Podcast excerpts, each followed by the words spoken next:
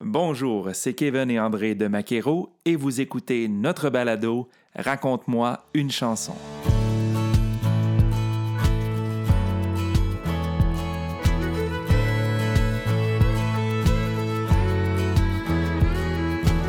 Installez-vous confortablement à votre volant ou bien à la maison et laissez-vous transporter par ces histoires qui se cachent derrière les chansons country des artistes francophones du pays.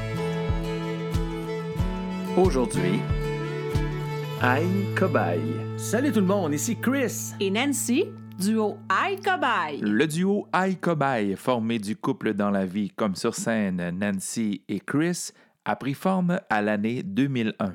Après une courte pause, ils délaissent leur style de musique rock francophone pour se tourner vers leur style que l'on connaît aujourd'hui, folk country.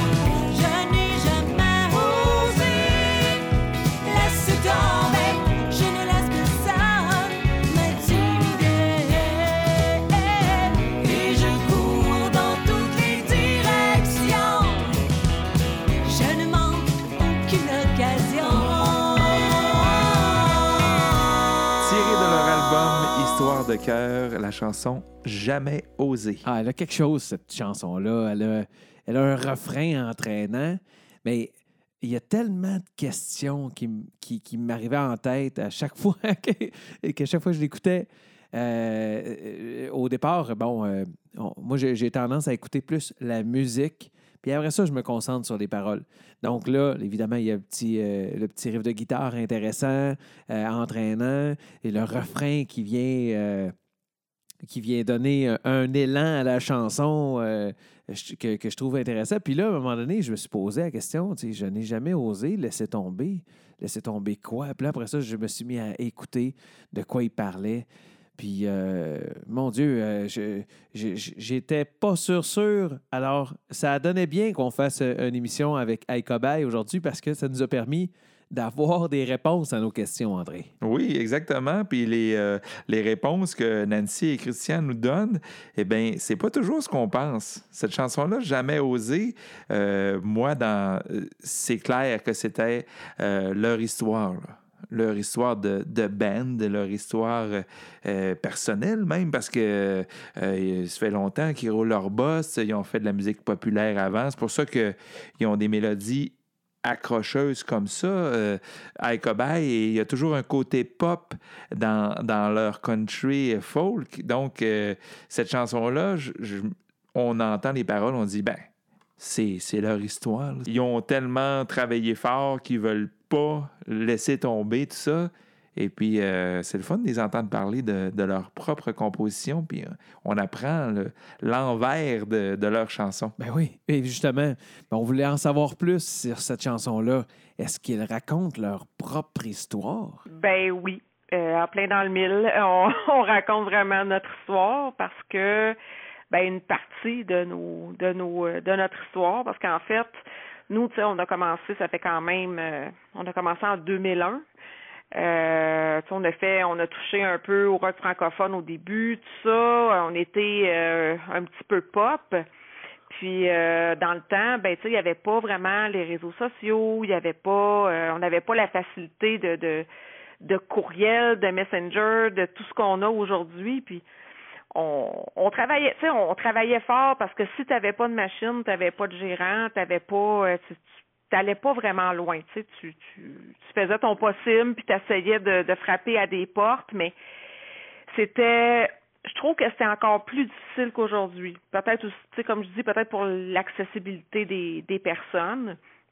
Puis, euh, écoute, on a travaillé, là, tu sais, on, envoyait, tu sais, dans le temps, là, tous les dossiers de presse, tout le kit, c'était tout avec du papier, puis les adresses, puis tout le kit. Il n'y avait pas grand-chose sur le net. Donc, euh, on a travaillé, travaillé, mais on s'est, on s'est fait tellement dire des choses des fois là euh, tu écoute moi euh, je me suis fait dire que je savais pas chanter euh, euh, ce que j'écrivais euh, c'était pas bon euh, c'était de l'enfantillage tu sais il y, a tellement de choses blessantes des fois qu'on s'est fait dire puis on se disait Hey, là là année là puis on a fait des concours on se faisait euh, on était supposé avoir gagné mettons la, la, première partie de, l'artiste euh, vedette puis là, finalement, ben, il y avait toujours un organisateur qui mettait sa personne à lui ou la personne qu'il voulait en avant parce qu'il produisait. Tu sais, il y avait beaucoup d'injustices puis de choses que tu n'as pas de contrôle.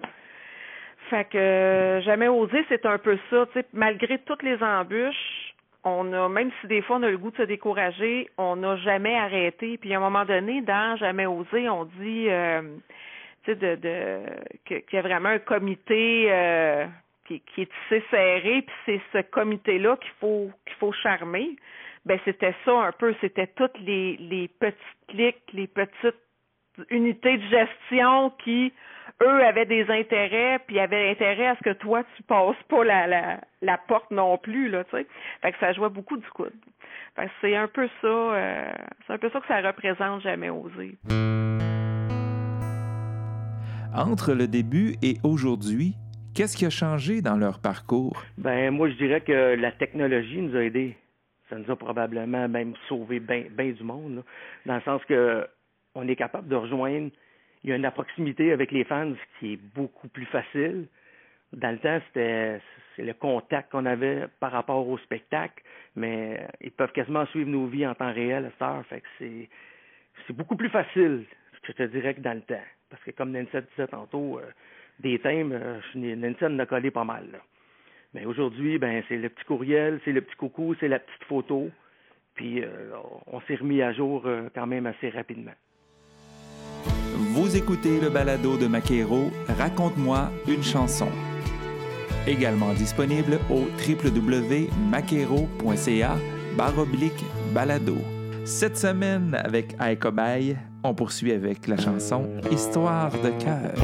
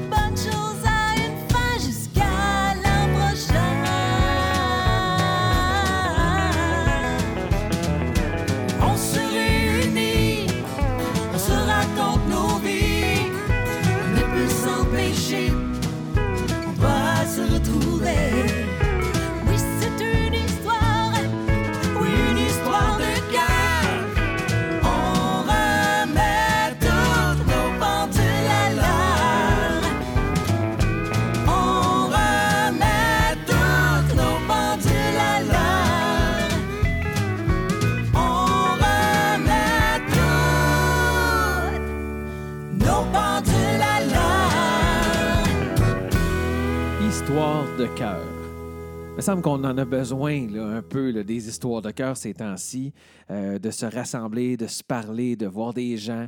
Euh, on, le sent dans le fond dans cette chanson-là. Euh, c'est pas quelque chose qui date d'hier, c'est quelque chose qui, qui date de très longtemps. Euh, on, avait parlé entre autres avec Guylaine Tanguay qui se rappelait de ces euh, soirées euh, très intéressantes où justement là, ils se rencontraient en famille, des fêtes et tout ça. Histoire de cœur, c'est un peu ça. C'est le fait de, rencontrer des gens, de, se parler, de, bon, de, se bécoter, là, parce qu'avant, on pouvait se câliner puis se faire des gros, des gros hugs, comme on dit. Alors, euh, on le sent de- dans cette, pièce-là. C'est entraînant, c'est joyeux euh, et, c'est tout à fait Aikobai. Si vous les connaissez, c'est dans leur corde, c'est ce qu'ils sont, euh, entraînants et joyeux. Ah oui, dans, la joie, là, on peut pas faire mieux. Nancy et Chris sont, contents de voir le monde, sont contents de jaser au monde, avec le monde. C'est, ce qu'on pourrait dire des, des- du bon monde. du bon monde. Cette chanson-là, ça aurait pu être écrit hier. Tu sais, ce qui se passe avec cette pandémie-là, ça raconte la chanson, c'est un remède à la, à la pandémie. là. On se réunit, puis on, on fête. Tout ça, c'est vraiment une chanson, on dirait que ça, ça, aurait pu être écrit de nos jours, en, réponse à toute cette pandémie-là, en réponse à tout les, le confinement qu'on fait ces temps-ci. C'est vraiment une chanson rassembleuse euh, de, une chanson de party. Euh, tantôt, on disait que Nancy Christian, c'est c'est du bon monde. Puis euh, ça, on, le sent, cette chanson-là, Histoire de cœur, on les sent. C'est typique Aïe Cobaye. On a eu l'occasion aussi de les rencontrer souvent. Là, et euh, lorsqu'ils faisaient leur spectacle euh, euh, du côté de, de Sainte-Julie, au Boston Pizza, il y avait plein d'invités. On a eu l'occasion de, jouer sur leur scène avec eux autres. Chris voulait absolument ch- chanter, être sur scène quand on faisait nos chansons. Il a joué de la guitare avec nous autres, puis il chantait aussi.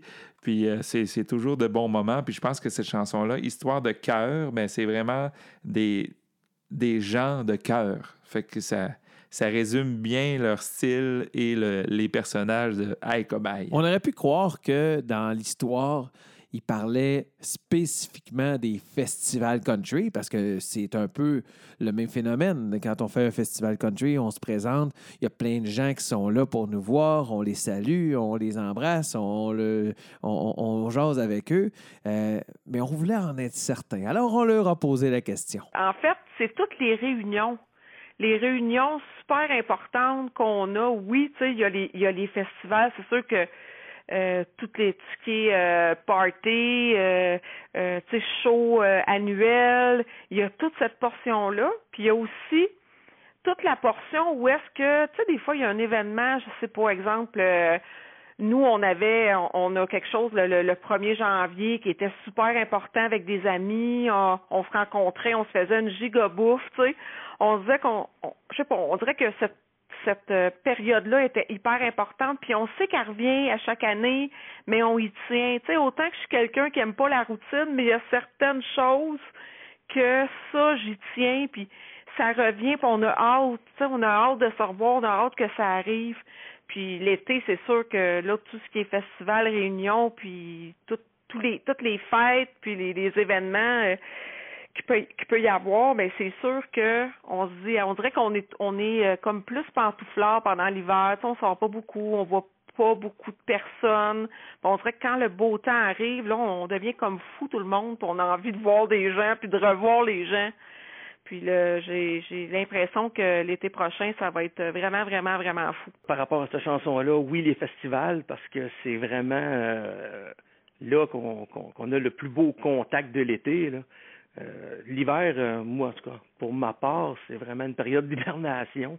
Hibernation de création, mais c'est ça, l'été, c'est bon, les épluchettes en famille aussi. Fait que on se réunit. C'est vraiment le- le- la belle histoire de cœur, qu'elle soit familiale ou euh, en festival qui, en fait, les festivals, c'est devenu une grande famille aussi pour nous autres. Fait que ça reste une histoire de, de famille et de cœur. En rapport avec toute cette pandémie qu'on vit présentement, euh, d'après vous, qu'est-ce qui va arriver avec tous ces événements-là annuels qu'on connaît si bien? Oh mon Dieu. Euh, ben peut-être qu'avec tout ce qu'on a vécu, probablement que là, moi je pense qu'on verra plus ça de la même façon, dans le sens où est-ce que ça va, en tout cas, pour, on va parler pour nous, mais je pense que ça va avoir deux fois plus d'importance que ça en avait. Puis euh, pour certaines affaires qu'on aime un peu moins, bon, comme moi, j'aime pas Noël, je ne pas du tout Noël, mais là, je sais déjà que je le verrai pas de la même façon. Parce que là, cette année, on a, tu sais, on tant qu'on n'est pas tant qu'on vit pas une situation comme ça, ben on se dit euh, c'est pas grave, il y en aura d'autres. Mais là, j'ai l'impression que les événements qui sont importants pour nous, ben quand ils vont être là, c'est comme si là, on va prendre le temps de les apprécier puis de dire aïe aïe. euh, tu sais, pas, pas, pas d'être dramatique puis de dire mon Dieu, ça va peut-être être le dernier que je vais avoir. Pas dans ce sens-là, mais d'être capable de les apprécier, d'apprécier plus les choses. Ben moi, je pense que même tous les spectacles, tout ce qui était, tout ce qu'on on se donnait pas la peine, ah, je vais je vais le regarder en rediffusion, ah, je vais le regarder à la télé, ou ah, je sais pas trop, je vais regarder ça. Les gens, j'ai l'impression que il va les- les- il va y avoir beaucoup de gens qui vont se déplacer pour des shows. Beaucoup. Il y a eu une prise de conscience aussi, euh, Je pense que oui. euh, dans le sens que moi, j'ai, je, je regardais ça puis je me disais c'était un acquis, tu sais, c'était, c'était un acquis, c'était facile, tout, tout se passait bien. Mais avec le recul, il n'y avait rien d'acquis finalement, puis c'était un privilège qu'on avait de pouvoir se rassembler puis de se voir aussi souvent. Pour écouter ou réécouter l'intégrale du balado Raconte-moi une chanson, visitez le www.maquero.ca baroblique balado. On enchaîne avec la prochaine chanson, Le combat.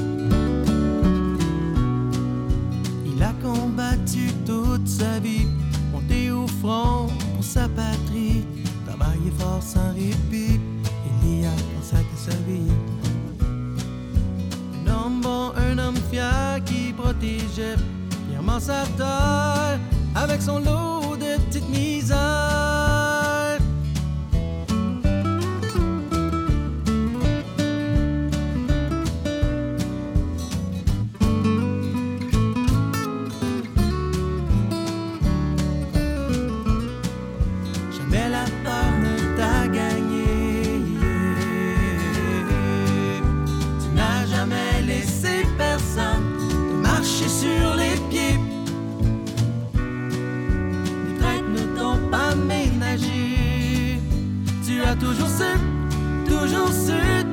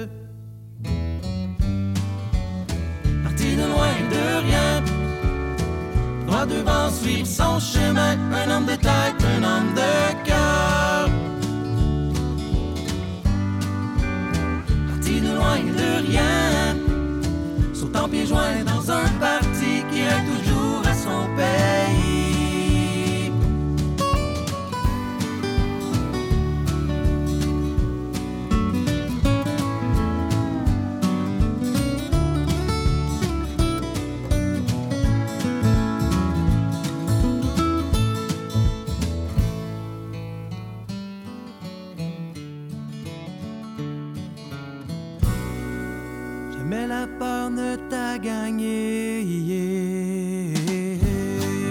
Jamais personne t'a convaincu de tout laisser tomber. Une grande dame à tes côtés. Vous avez toujours su, toujours su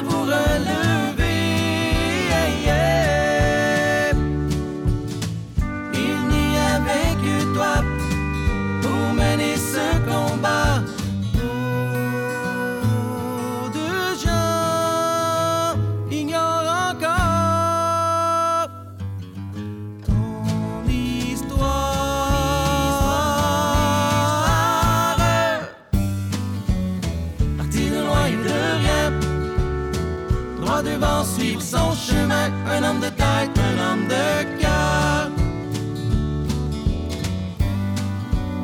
parti de loin et de rien. Sautant pieds joints dans un parti qui rêve toujours à son pays. Qui rêve toujours à son pays. Je rêve toujours à mon pays.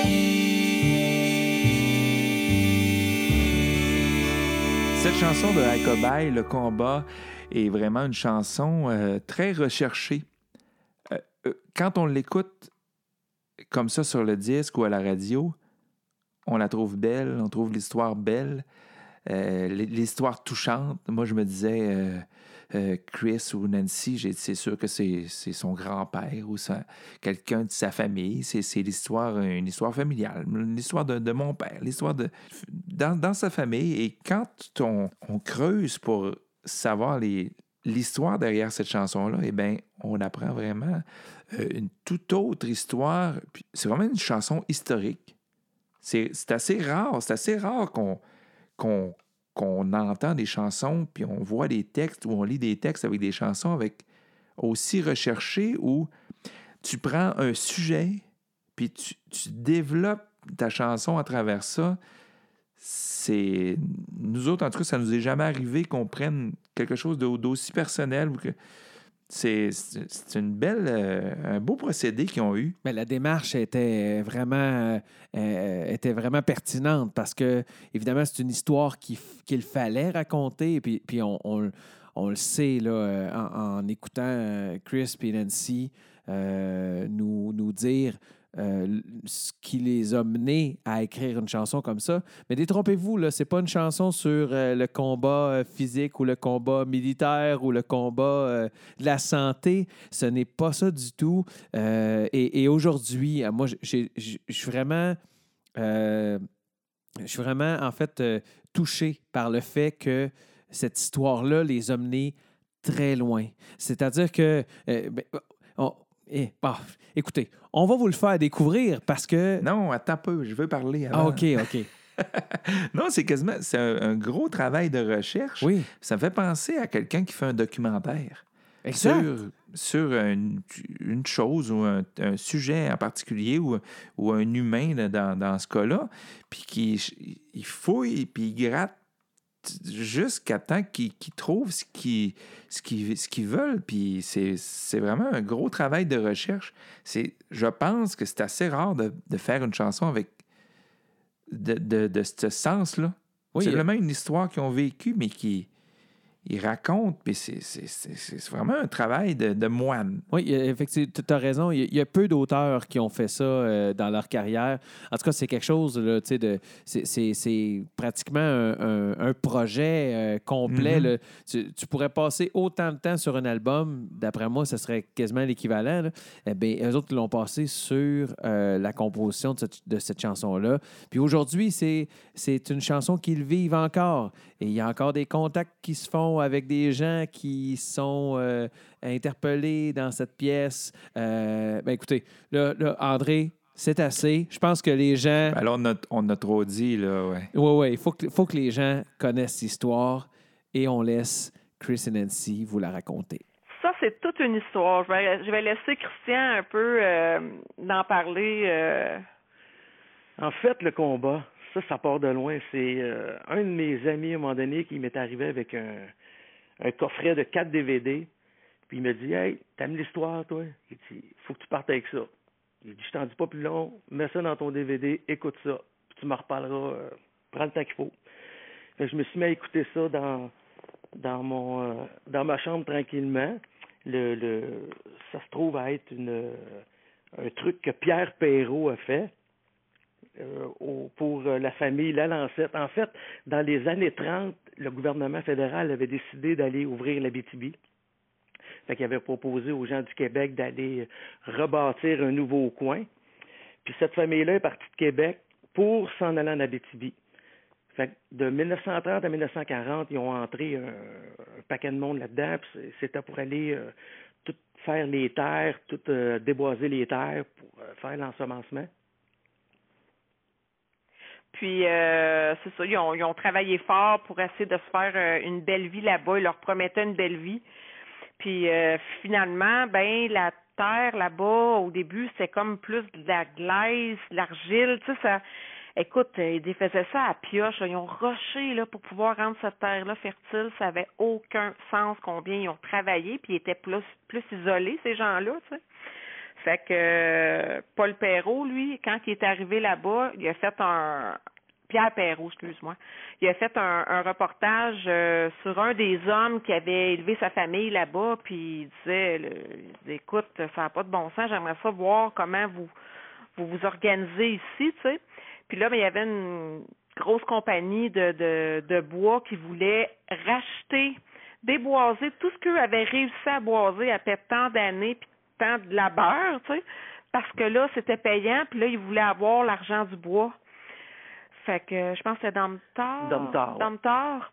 Fait que ils voulaient les exproprier. Puis il y en a, ben tu sais, ils les ont achetés, ils ont racheté les maisons à perte, puis tout ça pour que eux, ils puissent avoir les terres.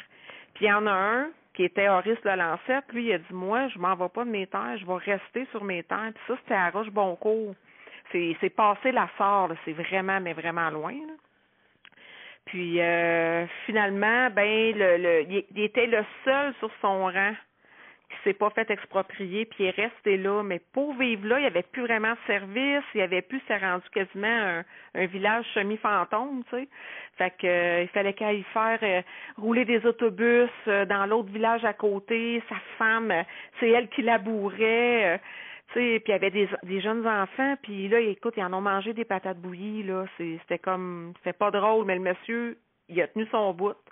Puis lui, s'était présenté euh, le premier euh, parti, comment ça s'appelait, l'Union nationale, Oui. c'est ça? Exact. Le premier parti de, de René Lévesque, puis il l'avait pris pour venir défendre, tu sais, des agriculteurs, puis venir parler de, de leur de leur réalité à eux.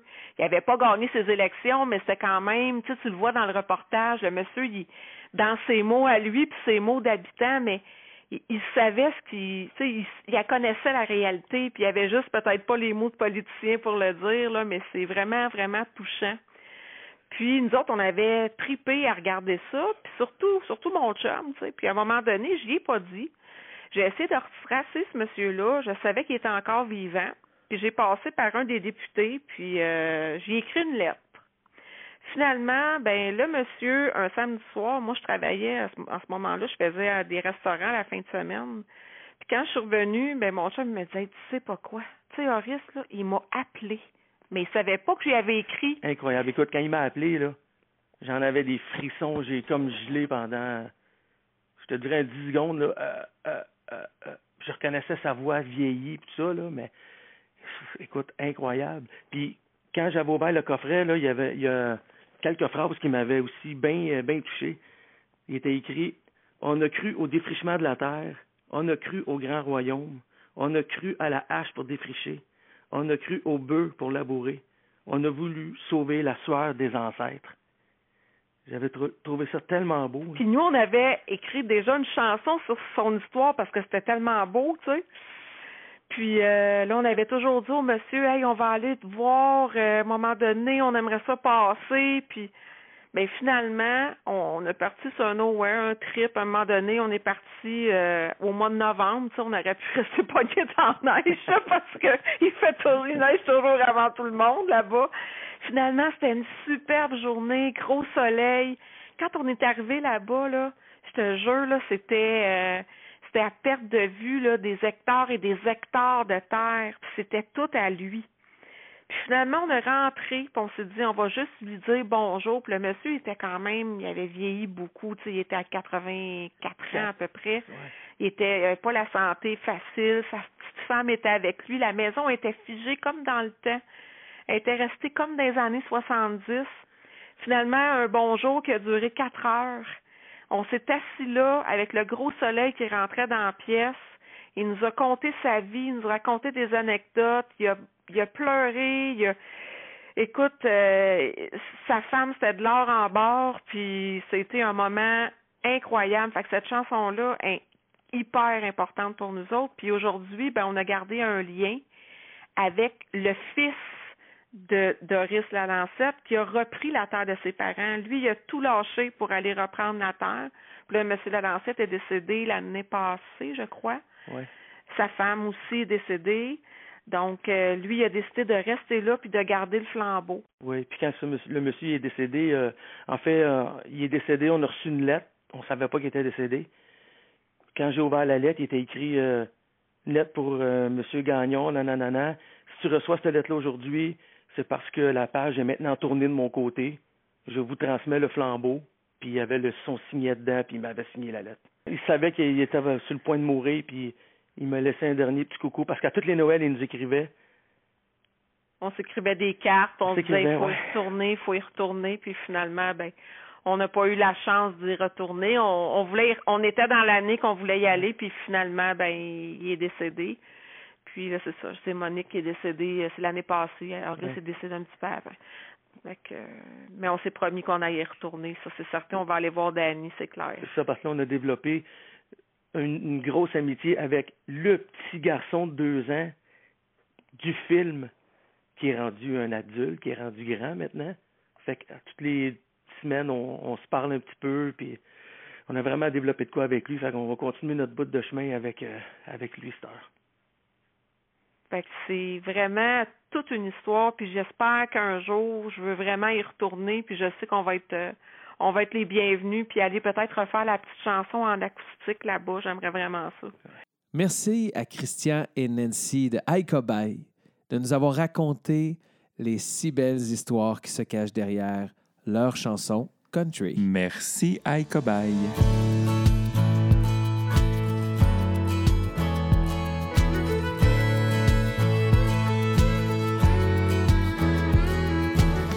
Raconte-moi une chanson.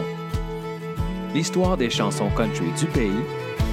Un balado de Maquero. Merci à tous d'avoir été à l'écoute. On se donne rendez-vous très bientôt avec un tout nouvel invité. Ne manquez rien à propos des nouvelles de Maquero sur Facebook et au maquero.ca.